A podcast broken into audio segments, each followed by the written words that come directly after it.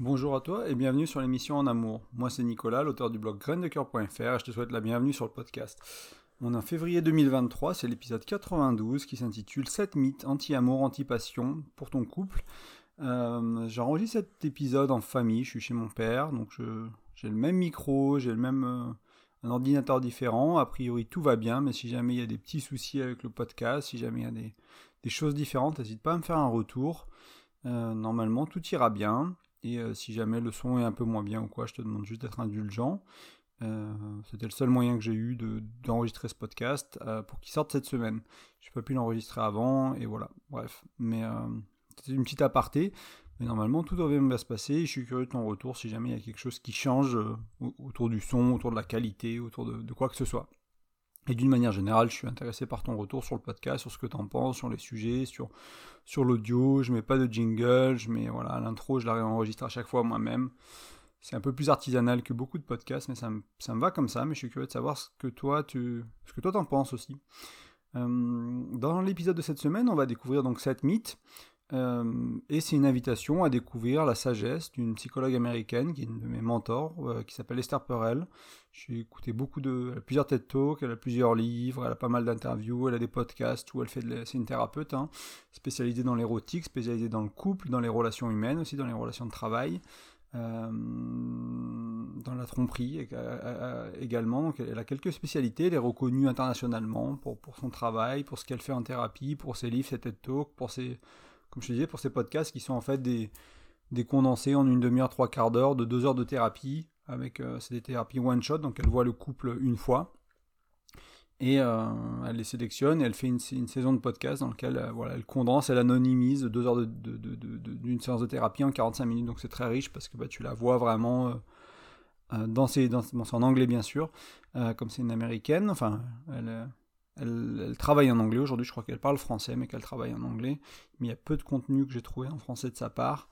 Euh, enfin voilà, c'est des choses qui sont vraiment très riches. Moi, j'ai appris beaucoup, j'ai utilisé beaucoup de ces outils que j'ai mis en pratique dans mes propres relations. Et euh, donc, c'est vraiment quelqu'un qui a été importante pour moi euh, dans, créer ma, ma, vision du couple, créer mon arsenal, on va dire, d'outils autour, de, autour, de, autour de la relation de couple. J'ai pas directement été formé, j'ai pas assisté à ces formations, ça s'adresse à des, à des, thérapeutes, ce que je ne suis pas, mais euh, j'ai beaucoup appris d'elle et beaucoup suivi ce qu'elle disait, et je passe beaucoup de temps encore à l'écouter aujourd'hui. Euh, et donc c'est cette mythe, bah, c'est des choses qu'elle voit elle souvent dans les thérapies de couple qu'elle fait, euh, c'est un peu son opinion elle, qui des fois est légèrement divergent du mien, ou si sont divergents, bah, c'est... Je me, suis permis entre guillemets de, de mettre aussi mon expérience à moi et voilà, pour que tes différents points de vue, que ce soit intéressant pour toi aussi, et, euh, que ça reste aligné avec ce que je propose d'habitude, même si ça m'intéresse toujours de, de, prendre d'autres opinions, d'autres expériences de vie, surtout d'une personne comme elle. quoi. C'est quelqu'un qui a vraiment fait beaucoup pour le couple, et euh, qui, qui, aide beaucoup de gens, donc c'est aussi une opinion valable, euh, tout à fait, et, et, très intéressant. Donc je vais faire vite, enfin vite, non mais je vais, je vais avancer parce que voilà, je sais pas combien de temps j'ai devant moi. Euh, donc je vais faire au plus vite. On va peut-être un podcast un peu plus court que d'habitude aujourd'hui à cause des conditions.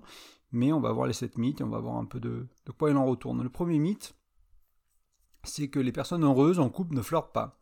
ce qu'elle dit Esther, c'est que euh, malgré l'inconfort que, que, ça peut être de voir notre partenaire flirter ou quelqu'un flirte avec, le flirt c'est pas sérieux en fait. Donc pour beaucoup de gens, euh, euh, et, parfois, si on est avec quelqu'un qui aime flirter ou qui, euh, qui, euh, se fait flirter, enfin qui se fait draguer entre guillemets, on va souvent pointer ça comme l'une des raisons du dysfonctionnement du couple. Ben, regarde, il ou elle aime flirter, regarde, il y a beaucoup de gens qui flirtent avec, alors que pour, pour Esther, de son expérience à elle, c'est rarement le cas. C'est éventuellement... c'est la partie visible de l'iceberg, éventuellement, des, des, donc voilà, certaines choses peuvent paraître en apparence être, être le problème de, une des raisons ou les raisons des dysfonctionnements du couple et en profondeur c'est pas ça du tout.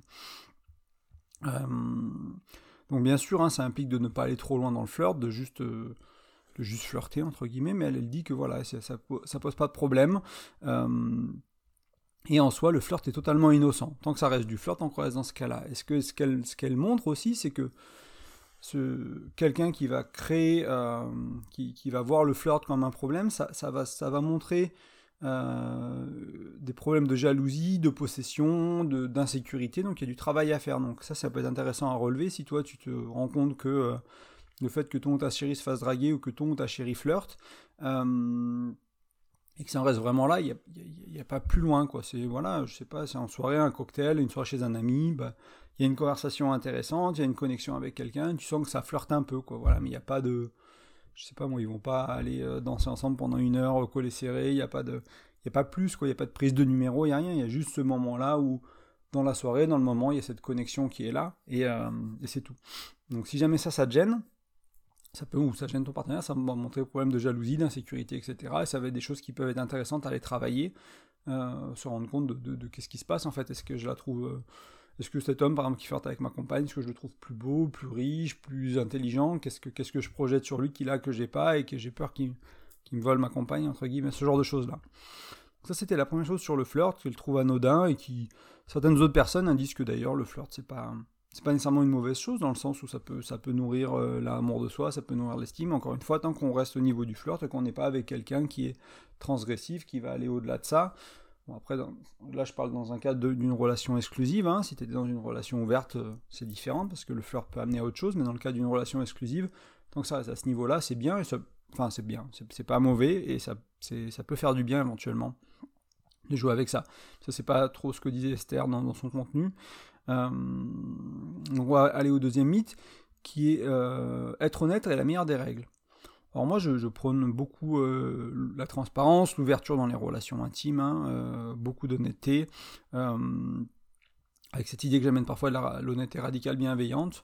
mais elle, ce qu'elle voulait dire par ça, c'était que certains partenaires vont utiliser cette excuse de l'honnêteté pour dire des choses de manière assez frontale, pour faire des reproches, pour être dans les une manière de communiquer qui est considérée comme parfois violente, ou qui est parfois jugeante, ou qui est trop directe en fait.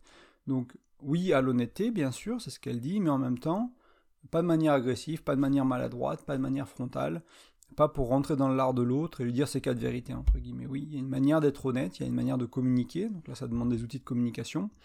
Euh, donc tant qu'on communique dans la bienveillance, dans la tendresse, dans, voilà, dans la, dans la, dans la candeur, il n'y a pas de mal à, être honnête en fait. C'est juste que l'honnêteté n'est pas une excuse pour communiquer euh, n'importe comment, faire mal à l'autre, attaquer, reprocher euh, et, euh, et enfin voilà, bah, parce que je suis honnête, je peux, peux pas faire attention à ce que je dis, je peux le dire n'importe quelle matière, je peux dire n'importe quoi. Non, c'est pas, pas ça nécessairement l'honnêteté.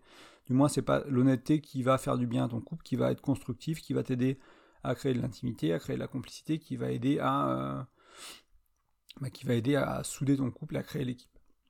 Donc, troisième mythe, une sexualité non, satisfaisante est toujours une raison de séparation, car c'est un problème de compatibilité. Donc ça, c'est quelque chose qu'on voit souvent, qu'Esther voit souvent, que moi j'ai vu aussi, c'est dès qu'il y a des tensions au niveau de la sexualité, bah, on met ça sur une incompatibilité, et du coup on se dit, bah, si on n'est pas compatible sexuellement, ça va pas marcher.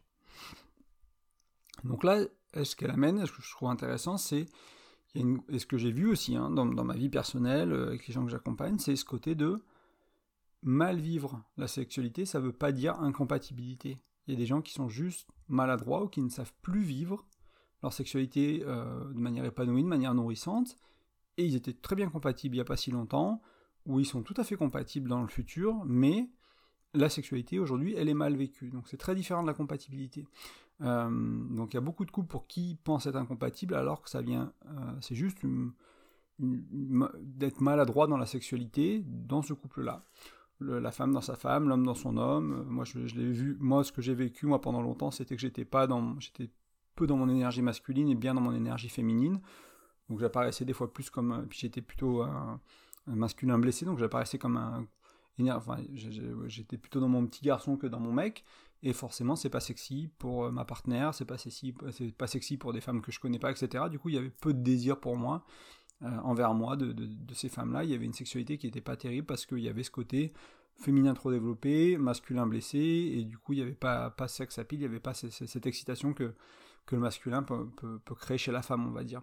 Ça peut être, tu peux vivre d'autres choses hein, qui fait que tu vis mal ta sexualité, ça peut être des problèmes euh, d'éjaculation précoce pour les hommes, il peut y avoir plein de choses, de honte, de, plein de choses comme ça. Il y a des choses à aller voir en sexo, il y a des choses à aller voir en thérapie éventuellement. Euh, mais on, pourrait dire que pour, euh, essayer de, simplifier tout ça, c'est si tu as un problème de compatibilité, ce serait que tu aucun désir pour l'autre, ou que son odeur le, te repulse, quoi. Vraiment que ce soit, c'est pas possible, quoi. Il sent tellement, son odeur corporelle me, me, repulse tellement. Donc là, on va parler de si tu as 0-0 désir depuis le début de la relation, et qu'il euh, y a quelque chose qui te repulse chez l'autre, on va parler d'incompatibilité. Pour le reste, pour le reste, c'est mal vivre la sexualité, c'est être maladroit dans la sexualité. Donc là, il y, a, pas mal de choses à voir, à faire, du travail sur soi, du travail à deux, euh, du travail en couple. Euh, souvent, hein, ce que j'amène autour de la sexualité pour donner une carte de lecture facile, euh, c'est les schémas érotiques. Donc il y en a cinq, il y en a quatre ou cinq selon un peu ta manière de les regarder et de qui, de qui tu vas les apprendre. Mais il y a le premier schéma, c'est énergétique ou vibrant. Donc c'est des gens qui vont ressentir beaucoup énergétiquement. Après, tu as sensuel, donc là on est plus sur les, sur les sens, hein, l'odorat, la vue, etc. On a le sexuel, qui est plus le sensuel et l'énergétique, c'est éventuellement plus des énergies féminines d'une manière générale. Le, sens, le, sexuel, ça peut être une énergie plus masculine. Le sexuel, pardon. Euh, donc là, on est un peu dans le cliché de l'amour mécanique, l'amour un peu sportif, la performance. On est un peu là-dedans dans le sexuel, quoi. On est vraiment excité assez fort. Après, il y a le coquin pervers. Donc là, ça va être les gens qui aiment les jouets, qui aiment les jeux de rôle, qui aiment le BDSM, etc. Et après, il y a le polyvalent, le métamorphe, donc qui est le cinquième schéma érotique, où là, c'est quelqu'un qui est à l'aise, on va dire, avec un peu tout, et qui va rechercher une variété dans sa sexualité. Euh, et les langages érotiques, hein, simplement, il faut juste se dire que, par exemple, je sais pas, moi, souvent, le, cliché, c'est... Euh, euh, t'es, un homme sexuel avec ton schéma érotique sexuel, t'es avec une femme qui est, qui est avec un schéma érotique sensuel, et la femme veut des préliminaires, veut prendre le temps, veut de la musique, veut des trucs, et puis le mec il, veut baiser quoi, entre guillemets, c'est vraiment le, cliché. Et euh, c'est, en fait, c'est que dans ce cas-là, il faut comprendre que vous parlez pas la même langue. En fait, c'est comme s'il y en a qui parlait allemand et l'autre qui parlait japonais. Et euh, il faut apprendre, en comprenant les schémas érotiques de l'autre ou le schéma érotique de l'autre qui est dominant, à parler la langue de l'autre, à comprendre, à, découvrir si euh, je suis dans ce schéma-là. Donc, si je suis le sexuel, ma chérie, le sensuel, ben, comment moi je cultive ma sensualité, comment je, découvre son univers et comment je, prends du plaisir et de la joie et du désir à aller dans son univers. Et elle, également comment elle, comment elle peut faire pour aller dans la sexualité, dans, dans, cette, dans ce schéma érotique du sexuel, pour, euh, bah, parler un peu plus ma langue, et puis des fois on va visiter le sien, des fois on va visiter le mien, des fois on mélange les deux, et petit à petit, au fil du temps, on augmente notre, notre compatibilité, parce que individuellement, on a étendu les, les, champs et euh, les, les, les, les schémas érotiques qu'on, un peu qu'on a, qu'on a apprivoisés, quoi, qu'on a découvert en nous, bah, quelle part de moi est dans, le, dans celui coquin, quelle part de moi est dans celui énergétique, quelle part de moi dans le sensuel, quelle part de moi est dans le sexuel. Donc on va vers quelque chose de polyvalent, de métamorphe, petit à petit. On va, on va transformer ça, on va, on va, comme si on apprenait à parler plusieurs langues, hein, tout simplement. C'est plus facile de voyager, c'est plus facile de se connecter à des étrangers, etc. Quand on connaît plusieurs langues, c'est pareil dans la sexualité. Ça peut être l'une des, euh, l'une des portes pour, euh, pour comprendre. Euh, pour comprendre bah, pourquoi on n'est pas incompatible en fait, mais on, est, on, vit mal la sexualité, c'est parce qu'on ne parle pas la même langue tout simplement. Donc là, euh, ce que conseille aussi Esther souvent, c'est d'apprendre à parler ouvertement de la sexualité, en parlant des schémas érotiques, mais aussi parler de ses besoins, de, de, de ce qui de ce qui est important pour soi dans la sexualité. Ce qu'elle dit, hein, c'est une traduction d'une côte, d'une citation d'elle en, anglais, c'est bien vivre sa sexualité à plus avoir avec une connaissance personnelle que le reste.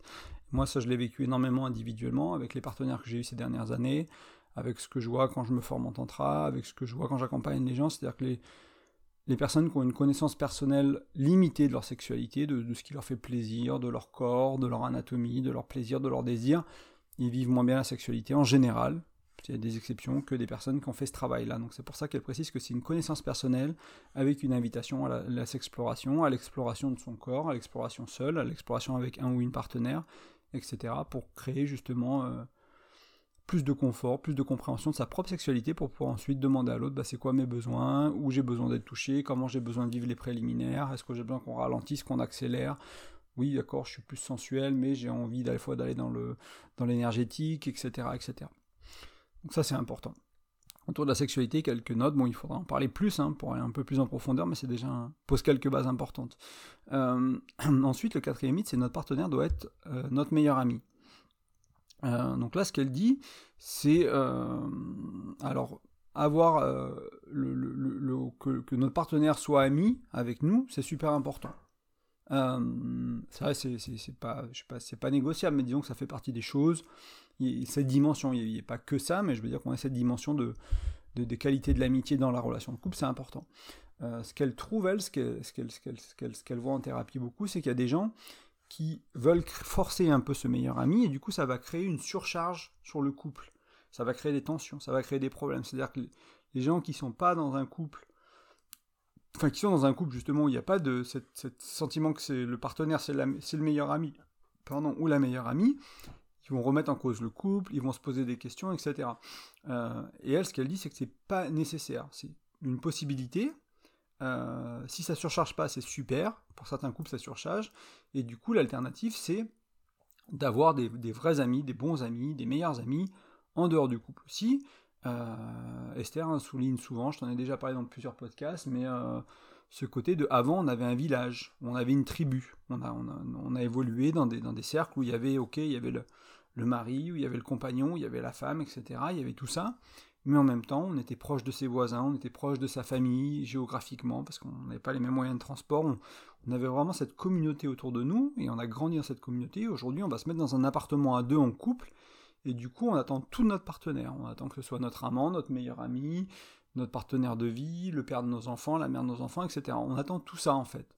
Et c'est là qu'elle vient la surcharge, et notamment le meilleur ami peut être une des raisons du surcharge, parce que déjà, il y a tout le reste qu'on attend. On attend d'avoir une communication parfaite, une connexion émotionnelle, une sexualité épanouie, euh, d'avoir, enfin voilà, on, attend beaucoup plus de choses que les générations d'avant, souvent sur, sur nos relations, et en plus, on a appauvri notre, on appauvrit notre cercle social autour de nous, et du coup, il y a une pression énormément sur le, sur, le partenaire. Donc Esther, c'est un de ses chevals de bataille, j'ai le sentiment, dont ça revient souvent du moins dans ses, dans contenus, qu'elle invite à... Euh, à se créer une vie sociale, à créer cette tribu, à créer cette communauté, à créer ce village autour de nous, et peut-être que le partenaire ou la partenaire n'est pas le meilleur ami, mais est un très bon ami et qu'on a cette relation ailleurs.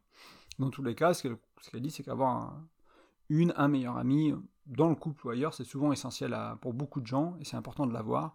Voilà, ça va pas être dans le couple, ça va pas mettre cette pression-là sur le couple, et en même temps, si c'est là, et que c'est bien vécu, c'est aussi super. Euh, cinquième mythe, se disputer est toujours signe que quelque chose va mal.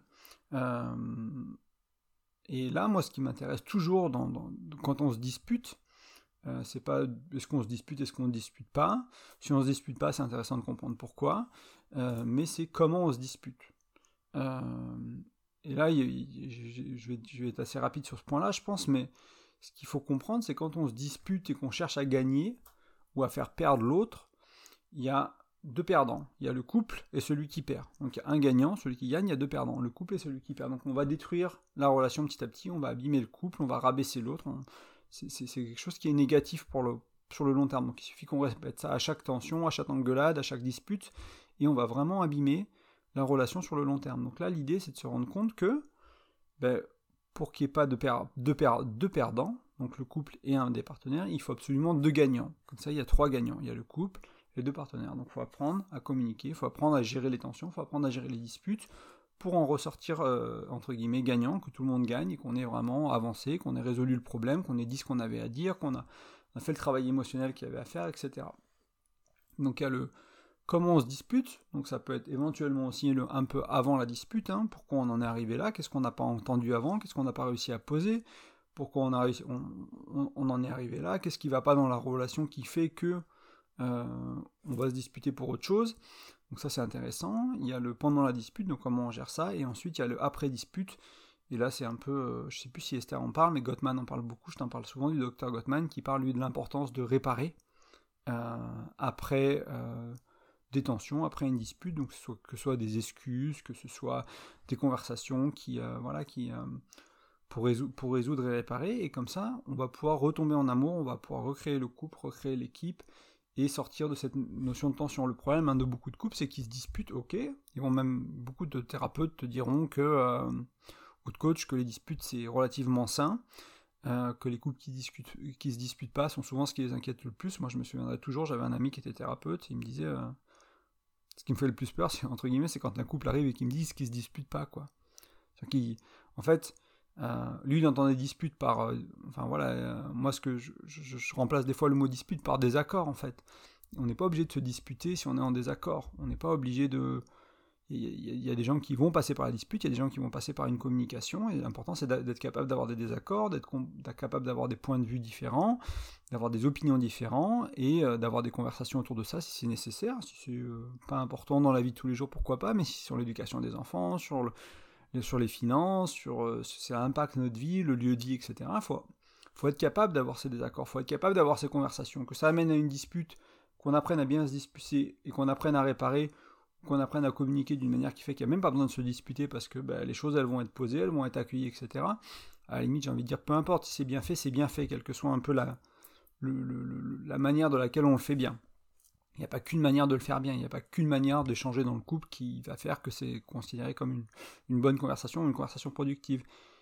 Mais par contre, euh, voilà, si on se dispute, ça ne veut pas toujours dire que quelque chose va mal, et surtout, il faut regarder pourquoi on se dispute en fait. Des fois, on se dispute aussi parce qu'on est fatigué, on se dispute aussi parce qu'on a mal dormi, parce qu'on a faim. C'est un peu ça qu'elle veut dire. C'est pas. Voilà, moi j'ai quand même tendance à penser aussi, ça va un peu au-delà de ce qu'elle mettait ici, que. Euh, que si on se dispute, plus la dispute paraît ridicule, donc plus l'objet de la dispute paraît ridicule. Donc, euh, je prends toujours l'exemple de la bouteille de lait dans le frigo qui est dans la porte au lieu d'être au fond du frigo. Donc, dans la porte elle est pas assez froide, au fond du frigo elle est trop froide, il y en a un qui veulent les froids, etc. Je sais plus, j'ai vu ça dans des séries télé quand j'étais gamin, quoi, qui se prenaient la tête là-dessus sur le lait ou dans des pubs, je sais plus où j'ai vu ça. Un peu ce cliché. Donc en général, quand on se dispute pour ça, c'est pas le lait le, problème dans la relation, il y, a, des choses beaucoup plus profondes qui sont problématiques dans la relation, et on va utiliser ces petites choses pour équilibrer la relation, pour avoir du pouvoir, pour se sentir important, etc., etc. Donc ne pas rester à la surface des choses quand on se dispute, regarder ce qui est en dessous et utiliser une carte de lecture comme les valeurs, comme les besoins, etc. pour comprendre ce qui se joue en dessous et essayer d'aller euh, bah, à la cause de la cause de la cause, quoi, pas rester à la surface de la surface, tout simplement. Donc les deux derniers mythes sont autour de l'infidélité. Euh, donc quelqu'un qui a été infidèle le fera dans chaque relation. Elle précise que certains euh, profils, comme les narcissiques, les personnes ayant une peur ou une phobie de l'engagement, ils vont tromper plus facilement. Euh, ils vont prendre voilà, ils vont anticiper, ils vont prendre cette, option-là, on va dire, plus rapidement pour euh, sortir de la relation en ayant quelqu'un, etc. Donc ça, c'est un constat qu'elle a fait. Je ne sais pas s'il y a des... De, mémoire, j'avais repris ces sept mythes qu'elle avait postés, je ne sais plus, sur les réseaux sociaux dans un article, il y a peut-être un an. Et j'ai oublié, entre temps, je suis pas allé revérifier si elle cite des études ou pas, mais c'est voilà, son constat elle, du moins, au minimum, c'est son constat elle de, thérapeute. Ça doit faire 20 ans qu'elle euh, qu'elle fait de la thérapie. Euh, et c'est pas, pas la seule, en fait, hein, qui dit qu'il y a certains profils de personnes qui vont, euh, qui vont tromper plus facilement. Moi, j'ai eu l'expérience dans ma vie d'être avec quelqu'un qui, qui était. Son père trompait beaucoup. Et euh, pour elle, c'était euh, la manière de gagner dans la relation. Elle partait du principe que de toute façon, il y en a un, l'un ou l'autre qui allait tromper dans la relation. C'était ce qu'elle avait appris à, la maison, en, regardant sa famille. Et que du coup, autant être le trompeur, plutôt que le tromper. Parce que le tromper, c'est un peu le loser, c'est un peu le perdant. Il y avait un peu cette, vision-là. Et du coup, bah, elle avait souvent des relations en parallèle. Elle avait souvent euh, un coup d'avance. Quand elle partait, c'est qu'elle avait quelqu'un dans le elle avait déjà quelqu'un ou qu'elle flirtait avec plusieurs partenaires et qu'elle avait quelqu'un vers qui aller assez facilement et qui se mettre en couple facilement. Donc, voilà, c'est pas vraiment dans ce profil-là, mais et encore une fois, ce que je viens de te dire, euh, ça va un peu à l'encontre de ce qu'elle dit, hein, ce qu'elle disait quelqu'un qui a été infidèle, donc cette femme qui été infidèle, ça veut pas dire qu'elle le fera dans chaque relation. Mais il y a quand même des profils desquels il faut se méfier un peu plus. Ce qu'elle voulait dire, en fait, Esther notamment, c'est que euh, ça peut avoir avec la relation, donc c'est peu avoir avec toi et ta relation avec cette personne, ça a à voir avec la personne elle-même. Est-ce que c'est quelqu'un qui euh, va tromper facilement en fait? Parce que si tu peux créer, donc ça, ça dépend pas nécessairement de la relation que tu crées, pas uniquement, ça dépend beaucoup de l'autre en fait. Donc il y a des gens qui vont tromper plus facilement, comme on, vient de le voir ensemble, et du coup c'est ça qui, qui, qui, peut poser problème autour de ça. C'est pas la relation, ça ne veut pas non plus dire que cette personne va tromper systématiquement. Euh, à l'inverse, hein, ce qu'elle a beaucoup vu, et moi ce que, j'ai vu aussi euh, autour de moi, c'est euh, des personnes qui ont été fidèles toute leur vie. Ils ont 40, ils ont 50, 60 ans, ils ont été absolument fidèles toute leur vie, pas d'infidélité, etc. Et décès d'un proche, et changement de job, et quelque chose comme ça. Il, y a va y avoir une prise de conscience souvent de la mortalité, ou euh, une prise de conscience de vie, un peu une crise, euh, une crise de la quarantaine, la cinquantaine, etc., qui va faire que la personne va se rendre compte que elle n'est pas vraiment vivante, elle est pas vraiment, elle est un peu éteinte quoi. Elle va se réveiller et là, ben, l'une des, expressions de ça, ça peut être l'infidélité. et donc c'est voilà, une personne qui a été fidèle pendant 30 ans peut devenir infidèle, une personne qui a été infidèle pendant 20 ans parce qu'elle a fait ses erreurs peut rester pour devenir fidèle aussi, peu importe. Et moi ce que je trouve important ici, c'est que en couple, il n'y a pas nécessairement tant de règles que ça, où il n'y a pas de garantie en fait. Tu te mets en couple avec quelqu'un, c'est vulnérable. C'est comme euh, on joue au jeu de la vie, tu nais, tu vas mourir. Tu te mets en couple, la relation, elle va avoir une fin. Est-ce qu'elle va avoir une fin parce que vous vous séparez, parce qu'il y, en, a un qui meurt de vieillesse et vous avez passé 50 ans ensemble et c'était une relation merveilleuse? Est-ce que c'est parce que euh, vous n'allez pas être d'accord, vous allez évoluer de manière différente et c'était super les dix premières années de la vie, puis après c'est plus possible d'être ensemble parce que vous avez des aspirations, vous avez des envies, vous avez des manières de, faire différemment, peu importe, mais la relation, elle aura une fin, quoi qu'il en soit en fait. Et pour la grande, grande, grande, grande majorité d'entre nous, cette relation sera faite de notre vivant. Euh, ouais, sera faite de notre vivant. Donc on, va avoir à vivre avec cette séparation. Donc il n'y a pas de garantie. Il n'y a pas de garantie. Se mettre en couple, c'est accepter qu'un jour la relation se finisse. Ça fait partie des choses qu'il faut, je trouve, qui est importante de, d'être conscient de ça en fait, sans en avoir peur, sans être mortifié. C'est comme les gens qui disent qu'il faut avoir conscience de sa mortalité. Les, maîtres spirituels vont, souvent te, parler de ça. Ça ne veut pas dire que tous les jours tu dois te stresser d'être en vie, euh, d'avoir peur de mourir, mais c'est que tu as conscience que ce moment-là est précieux parce que peut-être que demain tu ne seras pas en vie. Bah, c'est pareil avec ton couple, peut-être que demain cette relation n'existera plus, infidélité ou pas, et du coup profite de cette relation aujourd'hui, nourris-la, euh, prends-en soin, vis là à fond, et euh, c'est un, peu ça aussi le message. Hein. Ce qu'elle voulait, je veux juste peut-être je relis un peu mes notes, voir si j'ai pas raté quelque chose, mais ce que disait aussi Esther notamment, c'est que elle, dans son expérience, c'est que quelqu'un qui trompe régulièrement est aussi malhonnête, manque d'honnêteté sur le reste. Souvent quelqu'un qui va cacher des choses, c'est-à-dire que pour tromper, il faut cacher, donc c'est des gens qui sont peut-être pas à l'aise à être trop transparents, euh, donc ils vont cacher d'autres choses. Donc encore une fois, le problème pour elle et avec la personne qui a un profil de trompeur, qui a cette instabilité, qui a cette perte d'engagement, qui a ce penchant narcissique, qui a cette blessure, qui a... Voilà. Donc euh, peut-être éventuellement invitation à ne pas s'engager avec des personnes trompeuses. Ça c'est à toi de voir, euh, ça c'est à toi de voir, hein, mais c'est voilà, c'est ce que c'est ce que ce qu'il faut pas s'engager, je sais pas. Euh, il faut s'engager avec conscience. Euh, moi, je m'étais engagé avec mon ex-épouse qui, était, euh, qui avait un, passé de trompeuse et qui s'en cachait pas, notamment parce qu'il y avait des actions concrètes qu'elle prenait en thérapie, qu'elle prenait vis-à-vis de moi, pour travailler sur ce, truc-là qu'elle avait, qu'elle a trompé tous ses ex, euh, de mémoire tous ses ex, et il y avait vraiment cette, cette, cette envie de sa part de ne plus faire ça, parce qu'elle se rend compte des blessures que ça fait, bien sûr elle m'a trompé aussi, mais euh, c'était pas de la même manière, ça n'a pas été amené, ça n'a pas été fait de la même manière, ça n'a pas été réparé de la même manière, on est resté ensemble, alors que d'habitude elle partait de la relation parce qu'elle voulait pas voir l'autre souffrir, etc. Donc même si elle a refait l'action, euh, il y avait énormément de conscience qui a été mise dessus, il y a énormément d'actions qui ont été faites par elle et par moi pour, euh, pour l'accompagner autour de ce sujet-là, et, et ça a transformé sa relation à la tromperie. Après, je sais pas ce qu'elle en est aujourd'hui, ce qu'elle est devenue et où ça en est, mais, euh, mais il y avait vraiment eu un, chemin qui a été fait. Et moi, je regrette pas du tout de m'être engagé avec cette femme qui, avait, qui, était, trompeuse, on va dire, euh, récurrente ou euh, avérée. Et, c'était intéressant. Donc voilà, ça veut pas dire qu'il faut pas le faire, mais quelqu'un qui fait pas d'efforts, quelqu'un qui travaille pas dessus, quelqu'un qui, qui a pas d'action vis-à-vis de ça pour, pour changer ça, tu t'engages probablement avec quelqu'un qui va juste répéter la même chose en fait. Donc ça, c'est à toi de voir et ça peut être intéressant de prendre en compte. Donc, a encore un petit mot sur la tromperie. Donc, le dernier mythe, pour tromper, ou pour transcender pardon, la tromperie, il faut oublier pardonner ou se séparer. Euh, et ce qu'elle amène, ce que je trouve intéressant, c'est que la tromperie, c'est un peu la nouvelle honte, the new shame. Euh, il y avait plein d'autres choses, des fois c'était l'homosexualité, il y a des choses comme ça qui étaient vraiment honteux. Et du coup, ce qu'elle voit, elle, c'est une pression sociale, en fait, de, euh, de quitter le mari, l'épouse, ou le conjoint, quand, dès qu'il y a tromperie, parce qu'il y a cette présence sociale de l'entourage, parce que là, ce qu'elle ressent, enfin ce qu'elle voit, c'est que la pression sociale est, ben, si tu restes alors que tu es trompé, t'as pas d'estime de toi. T'es pas une personne intègre, t'as pas d'estime de toi. Et, et du coup, il y a vraiment cet encouragement de dire, bah voilà, tu respectes-toi, c'est un connard, c'est une connasse, machin, il t'a quitté, enfin il t'a trompé, casse-toi de la relation, entre guillemets, ça, ça en vaut pas le coup, quoi. Donc à, vraiment créer, à, créer une case où l'autre est, est mauvais, on juge l'autre, le trompeur, la trompeuse, et on s'en va parce que il y aurait soi-disant un manque d'estime de soi.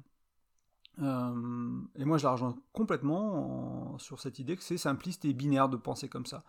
L'infidélité, c'est la réalité de l'infidélité est bien plus complexe que ça. Euh, et il y a des couples qui se réparent après une tromperie et qui vivent des relations de qui super parce que la tromperie elle a une histoire et la tromperie elle a une raison. Euh, et souvent, il y a la responsabilité des deux côtés. Alors bien sûr, le trompeur ou la trompeuse aurait pu agir autrement, aurait pu faire des actions autres que de tromper pour dire bah, je suis pas heureux dans cette relation, ça me va pas, il faut qu'on remette les choses à plat, faut qu'on réinvente la relation, faut qu'on change notre communication, faut qu'on change la sexualité, faut qu'on change tout ça. Et en même temps, des fois, il n'y a pas la conscience, il n'y a pas les outils, on ne sait pas comment faire, et du coup, bah, petit à petit, on tombe amoureux de quelqu'un d'autre, petit à petit, on se tourne à l'extérieur de la relation, et puis un jour, on passe à l'acte, en fait.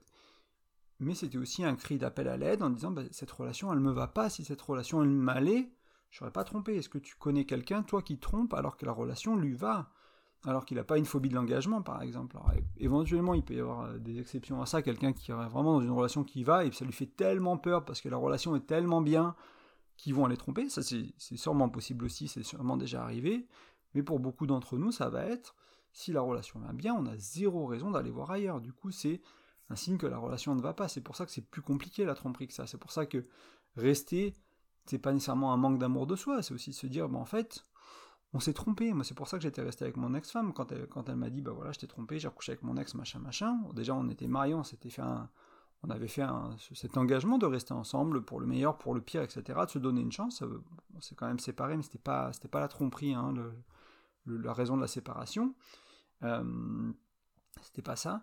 Et du coup, il euh, y avait vraiment cet engagement à reconstruire quelque chose, à reconstruire la confiance, à reconstruire l'intimité, à transcender euh, bah, tout, ce qu'on peut euh, vivre, tout ce que j'ai pu vivre, d'imaginer un autre homme lui faire l'amour, etc. Enfin, ce genre de choses-là, et travailler là-dessus, et recréer une relation, et aller au-delà pour vraiment ressouder la relation, et que ça fasse du bien, entre guillemets, que à la hauteur, comme en, développement personnel, hein, on dit souvent qu'à la hauteur du trauma, à la hauteur du challenge qu'on a eu dans la vie. Pour certains, c'est des choses violentes et difficiles, comme euh, je me souviens dans, un, séminaire de développement personnel, une personne s'était fait coacher pour un viol euh, sur la scène, et euh, avant, le coaching, c'était la pire chose qui lui arrivait, et après le coaching, c'était la plus belle opportunité de sa vie. alors oui, c'est traumatique, et oui, on souhaite à personne de, on souhaite à personne de vivre ça, et en même temps, à la hauteur du challenge, elle peut transformer ça, ou n'importe qui, toi et moi, on peut transformer ça pour transformer notre vie, s'en servir comme une source d'énergie euh, phénoménale, parce qu'une fois que c'est arrivé, c'est arrivé, hein, on ne peut pas changer le passé, par contre, on peut changer ce qu'on en fait. Moi, j'ai eu des périodes de ma vie où euh, je me suis senti, euh, je me suis senti mal, je me suis senti déprimé, j'étais en surpoids de 40 kg de plus, etc. J'aurais pu rester là, donc à la hauteur de, cette prise de poids, de ce challenge-là qui est le surpoids, qui est la, la dépression, etc. J'aurais pu rester dedans, ou j'aurais pu transformer ma vie avec du jeûne, avec du sport, avec du développement personnel, avec de la spiritualité. Tu n'aurais jamais connu ce blog, tu m'aurais jamais entendu parler si j'avais pas transformé tout ça, et qu'à la hauteur du challenge, j'avais pas eu, j'avais pas saisi une opportunité et créé une opportunité pour faire, pour faire de ma vie quelque chose d'autre. Je serais encore à faire que à jouer aux jeux vidéo 16 heures par jour et à, à être déprimé être en surpoids si j'avais pas pris cette, si j'avais pas transformé cette chose-là. Et euh, maintenant, comme ça fait 10 ans de plus, bah, j'aurais sûrement des problèmes de santé conséquents du fait de faire 40 kilos de plus. Euh, donc, quel que soit ton trauma, quelle que soit ton histoire, à la hauteur du challenge, il y a euh, une opportunité et la tromperie à la hauteur du challenge qui est très compliqué à naviguer pour un couple, surtout si on se fait bien accompagner, il peut y avoir une opportunité de vraiment créer une relation plus forte. Et c'est ce qu'elle ce veut donner hein, comme message, c'est pas faut pas juste pardonner et oublier, parce qu'on n'oublie pas en fait hein, aussi. Hein. On n'oublie pas une tromperie. C'est pas possible d'oublier le fait d'avoir été trompé. Donc oublier, on oublie d'oublier, c'est pas possible. Pardonner peut-être, mais ça va prendre du temps le pardon. Pardonner intégralement une tromperie, ça peut prendre du temps, surtout si on n'a jamais travaillé sur le pardon. Pour des gens qui ont fait un travail sur le pardon, peut-être que c'est une option, euh, mais déjà oublier, ça va être compliqué. Et se séparer, pas nécessairement. Ça peut être une option. Il faut pas dire non plus qu'il faut absolument rester et chercher à tout convertir. Des fois, bah, encore une fois, je te disais moi tout à l'heure que quelqu'un qui a fait pas d'action, euh, pour réparer la tromperie, qui fait pas d'action pour ne plus être un trompeur ou une trompeuse, ça peut-être pas le coup de rester avec. Quelqu'un qui prend ça au sérieux, qui fait des actions, qui travaille sur lui, ça veut pas dire qu'il ou elle ne le refera jamais, mais ça veut dire qu'il y a du travail qui a été fait. Et euh, ce qu'il faut comprendre, hein, c'est que la confiance, c'est l'un des piliers de la relation de couple, comme tu sais, confiance-engagement, du travail du, docteur Gottman, et euh, la tromperie, ça va éclater la confiance, et ça veut dire que l'engagement, il n'était pas très fort, parce que l'engagement était tourné à l'extérieur de la relation, il était tourné vers une autre femme, vers un autre homme. Et du coup, le trompeur, c'est vraiment essentiel que dans ce cas-là, ça vienne du trompeur, que... Euh, reconstruire la confiance, ça vient principalement du trompeur, parce qu'on ne peut pas refaire confiance à quelqu'un qui ne prend pas ses responsabilités. Et ça ne veut pas dire que moi, en tant que trompé, je n'ai pas de responsabilité et je ne peux pas contribuer à la confiance, mais pour que la confiance soit reconstruite, il va falloir que le trompeur ou la trompeuse prenne ses responsabilités et euh, voilà, fasse vraiment des efforts pour reconstruire cette confiance. Sinon, pour le tromper, ça va être quasiment impossible de vraiment... Euh, de, vraiment refaire confiance, tout simplement. Et ça, moi, je l'ai vécu. Hein. Je l'ai vécu, c'est-à-dire que si mon ex-compagne, euh, après la tromperie, elle n'avait pas pris ses responsabilités, elle n'avait pas regardé la vérité en face, elle n'avait pas fait du travail aussi pour comprendre pourquoi elle a trompé, qu'est-ce qui s'est passé, qu'est-ce qu'elle m'avait pas dit, quels schémas elle répétait, etc. Et qu'elle n'avait pas fait ce travail-là, on n'aurait pas pu reconstruire la confiance, parce que j'aurais eu peur qu'elle me retrompe tout le temps, en fait. Et oui, une petite partie de moi qui avait encore peur, on n'a peut-être pas reconstruit la confiance à 100%, mais elle pouvait partir en week-end, elle pouvait partir en, stage de méditation, elle pouvait partir en stage de développement personnel pour une semaine, pour 10 jours, pour 15 jours, en stage de retraite pour 3 semaines, euh, soit qu'on ait de contact, parce qu'elle était dans un ashram en Thaïlande, sans téléphone, etc. Et moi j'étais en paix. Après la tromperie, j'étais en paix, je lui faisais confiance, je savais qu'elle allait se tourner vers la relation, très probablement, en cas de d'attirance pour un autre homme, etc., qu'elle allait être capable d'exprimer ses besoins plus tôt, qu'elle allait être capable d'exprimer ce qui allait pas plus tôt, et qu'on allait être capable, et moi aussi, hein, j'ai fait ce travail de, mieux l'écouter, de, mieux comprendre euh, ce qu'elle avait amené, que j'ai pas voulu entendre avant la tromperie, etc. Donc, à deux, on, arrive à créer quelque chose de différent, mais il y avait vraiment sa prise de responsabilité, ce travail en thérapie dans son cas, ou en accompagnement, ou ailleurs.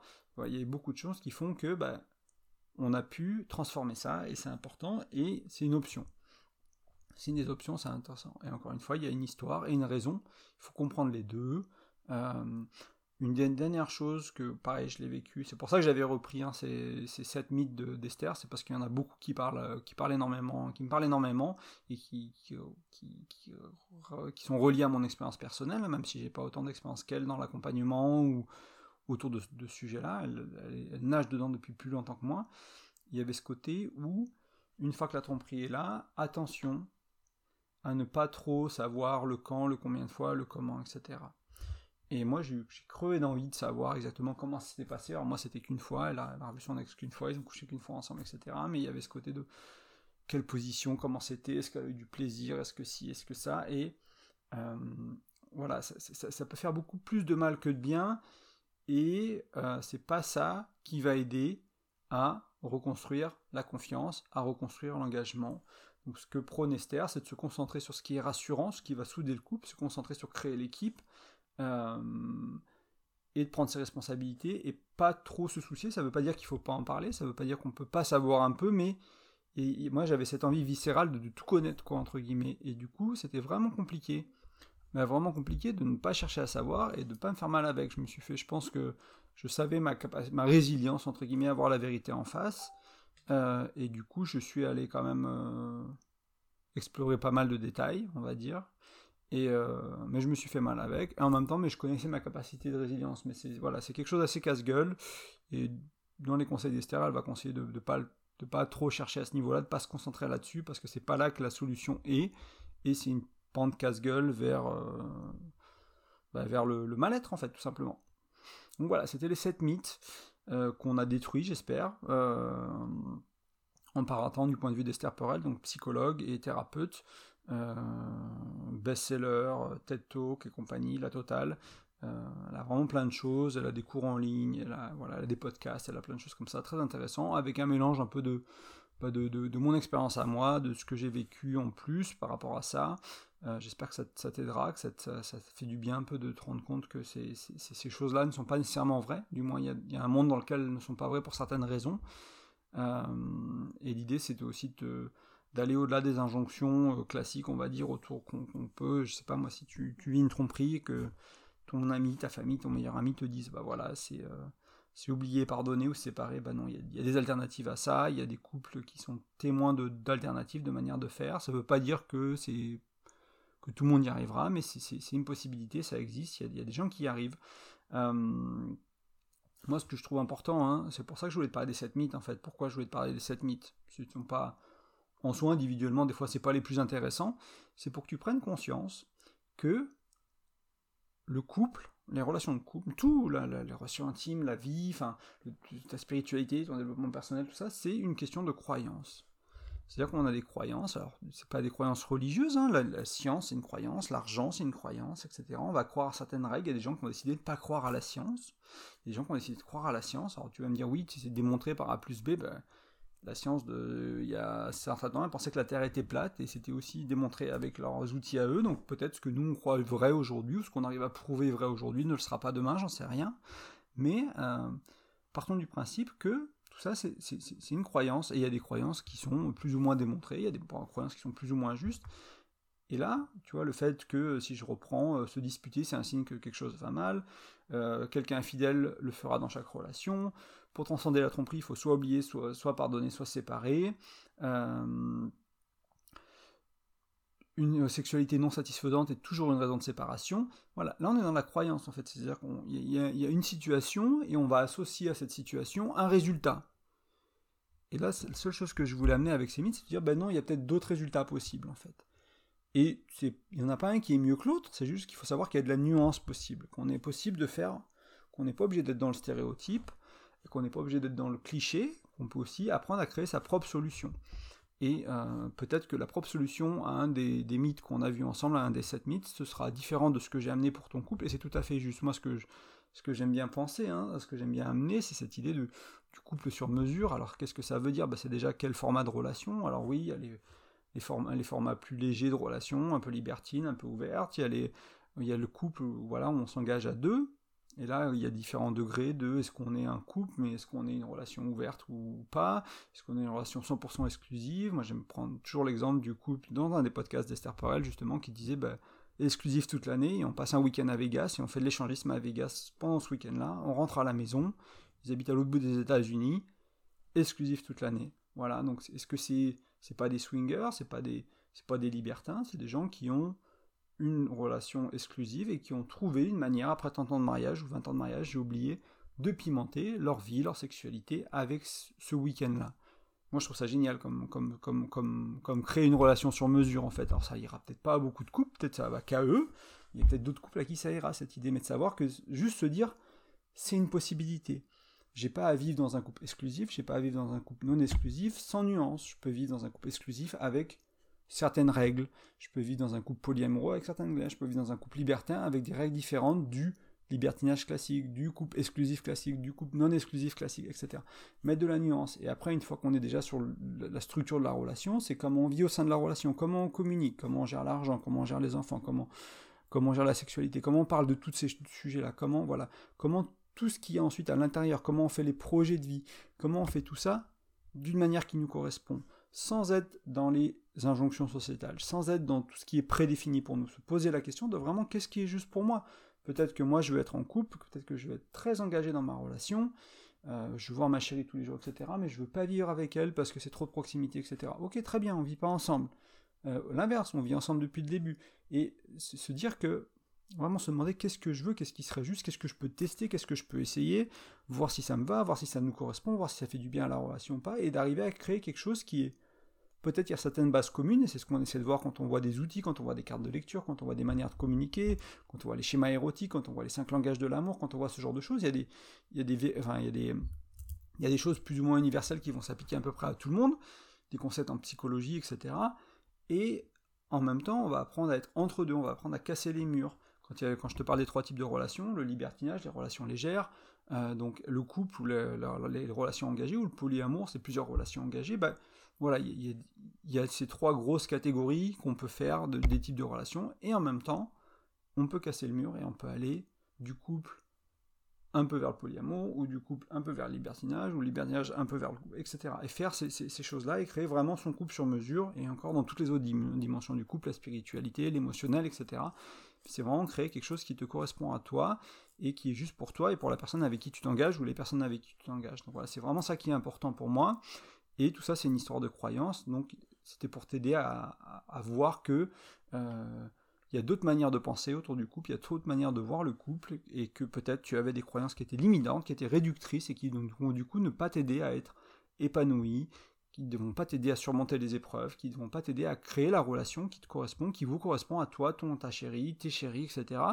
Et voilà, donc c'était vraiment cette invitation-là, au travers de ces mythes-là, que j'ai repris d'Esther Perel, parce que c'est quelqu'un qui est reconnu pour ce qu'elle fait, pour son travail, qui, est reconnu vraiment internationalement. Hein. Les Français la connaissent pas trop, mais c'est TED Talk, elles sont sous-titrées en français de mémoire, ces livres sont traduits, Je t'aime, je te quitte, par exemple. Euh, euh, l'intelligence érotique, je ne suis pas sûr des traductions, mais je crois que c'est ça. Très intéressant. Donc voilà, je n'hésite pas à aller voir Esther Perel.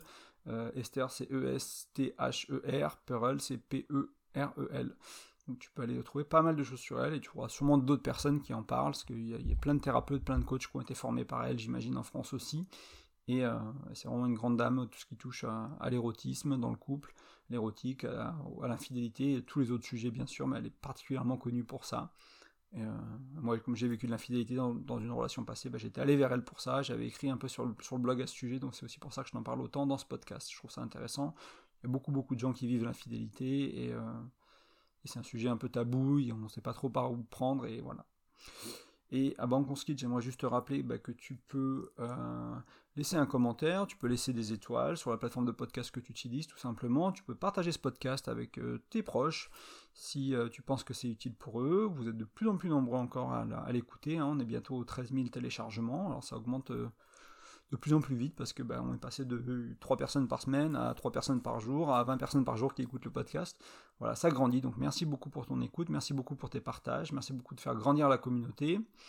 Euh, je voulais parler peut-être rapidement des accompagnements parce que j'ai vraiment plus beaucoup de place. Peut-être encore prendre une personne si jamais il y a quelqu'un qui a, besoin d'aide. Donc euh, tu vas sur graindecoeur.fr, tu regardes l'onglet accompagnement. C'est un système, euh, c'est pas du coaching, c'est pas de la thérapie, c'est J'accompagne des personnes à résoudre des problématiques dans leur couple, à mettre en place des outils qu'on voit dans les podcasts, qu'on voit dans les articles, dire bah voilà, moi j'aimerais utiliser, vraiment comprendre les cinq langages de l'amour, j'ai lu le bouquin, mais j'ai du mal à l'appliquer dans, ma relation, à vivre ça avec mon, avec mon compagnon, avec ma compagne, etc. On va, travailler pour vraiment mettre en place des choses concrètes.